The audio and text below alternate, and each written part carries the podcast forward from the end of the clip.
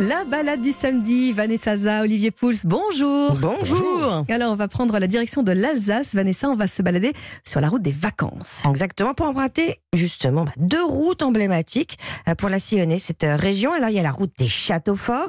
Euh, ils sont au nombre de, de 80, ça c'est à découvrir donc euh, en famille. Et puis, la route des vins d'Alsace qui fête Ah. euh, ses 70 ans. Sympathique. Bon, mais là, ce coup-là, on laisse les enfants dans la voiture, on est plutôt entre adultes. Mais moi, ce que j'aime bien, c'est que ces routes, c'est l'occasion de découvrir aussi euh, euh, d'autres petits coins, des petits pas faire des pas de côté. Euh, cette route des vins, elle ne passe pas très loin de la dernière ville qui se trouve juste avant la frontière allemande, à 6 km. Cette ville, c'est Neuf-Brisac. On est à l'est hein, de, de Colmar. C'est une petite ville, oui, mais qui a toute d'une grande, les naïcs. Euh, Pourquoi? Réponse avec Aurélie Bechler, qui est la directrice adjointe de l'Office du tourisme Alsace-Rhin-Brisac. C'est la dernière place forte, hein, précisément de, de Vauban. C'est vraiment sa dernière œuvre euh, qu'il a faite construire en, en seulement quatre ans, de 1699 à 1703. Et c'était donc une des plus grandes fortifications de France.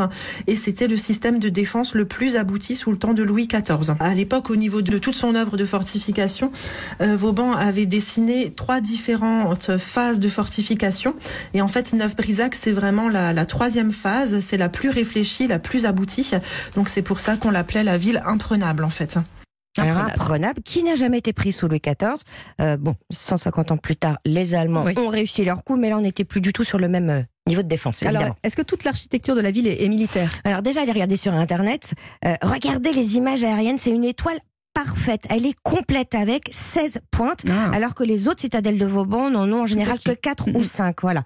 Et puis alors, donc, quand vous pénétrez dans la ville, au centre, il y a une place forte, carrée, qui fait quand même un hectare. Elle servait aux parades militaires. Mhm. Les ruelles, elles, elles sont toutes parallèles et symétriques. Ça forme 48 kilos de 10 maisons chacun. Donc, vous voyez, tout est très, en effet, militaire. Organisé. Et puis évidemment, il y a quatre portes d'entrée avec deux fossés de, de sécurité. Donc tout un système de défense ultra pensé.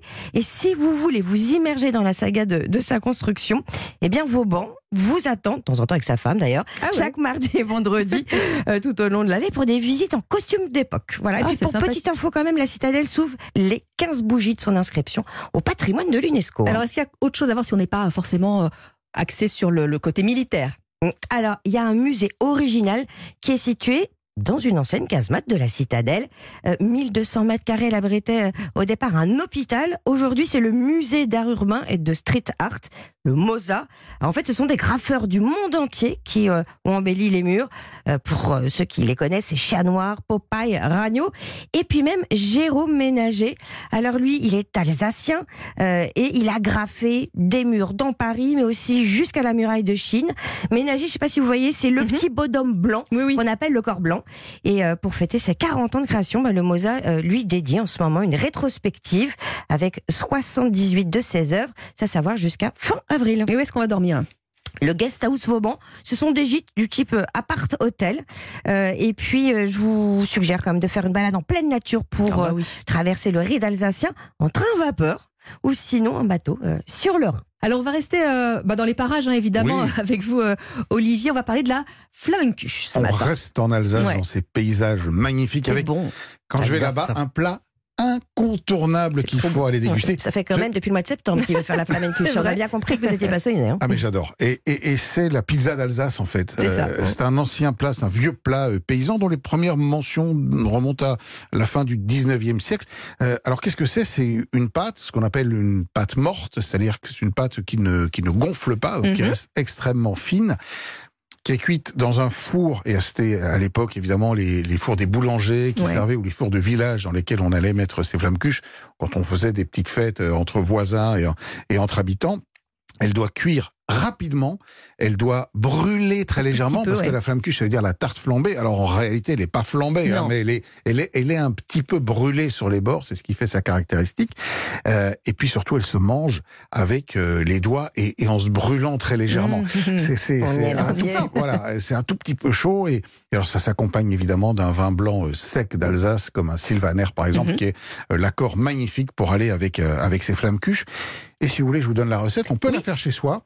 Ouais, pas Il y a juste un petit point. Non, c'est extrêmement simple. Ouais. Il y a un petit point un qui est un peu hein. compliqué. Oui, c'est en fait le four. Oui, c'est que ça. pour faire une, c'est comme une bonne pizza, une bonne flamme cuche, ça doit se faire dans un four extrêmement chaud qui monte à très, Très haute puissant. température.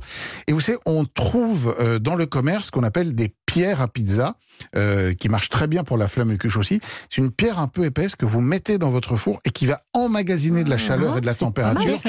Voilà, parce que c'est en fait, c'est des cuissons qui doivent se faire par le sol. Sol, par ah, le- par un sol voilà, bas. Exactement. Et donc, vous mettez cette pierre, ça coûte pas très cher, ça coûte 50 ou 60 euros. D'accord. Vous mettez cette pierre dans votre four, vous mettez le four à, fond, fond.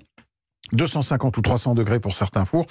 Et, et- et quand la pierre est vraiment bien chaude, ben, là, la cuisson, ça va permettre de saisir la pâte et de pas avoir une pâte molle, ce qui est tout l'enjeu euh, du- d'une flamme cuche. Alors, pour la pâte, c'est très simple, hein, c'est de la farine, de l'eau, euh, un tout petit peu euh, d'huile éventuellement pour la, la, Mhm. la rendre plus, plus souple, et du sel.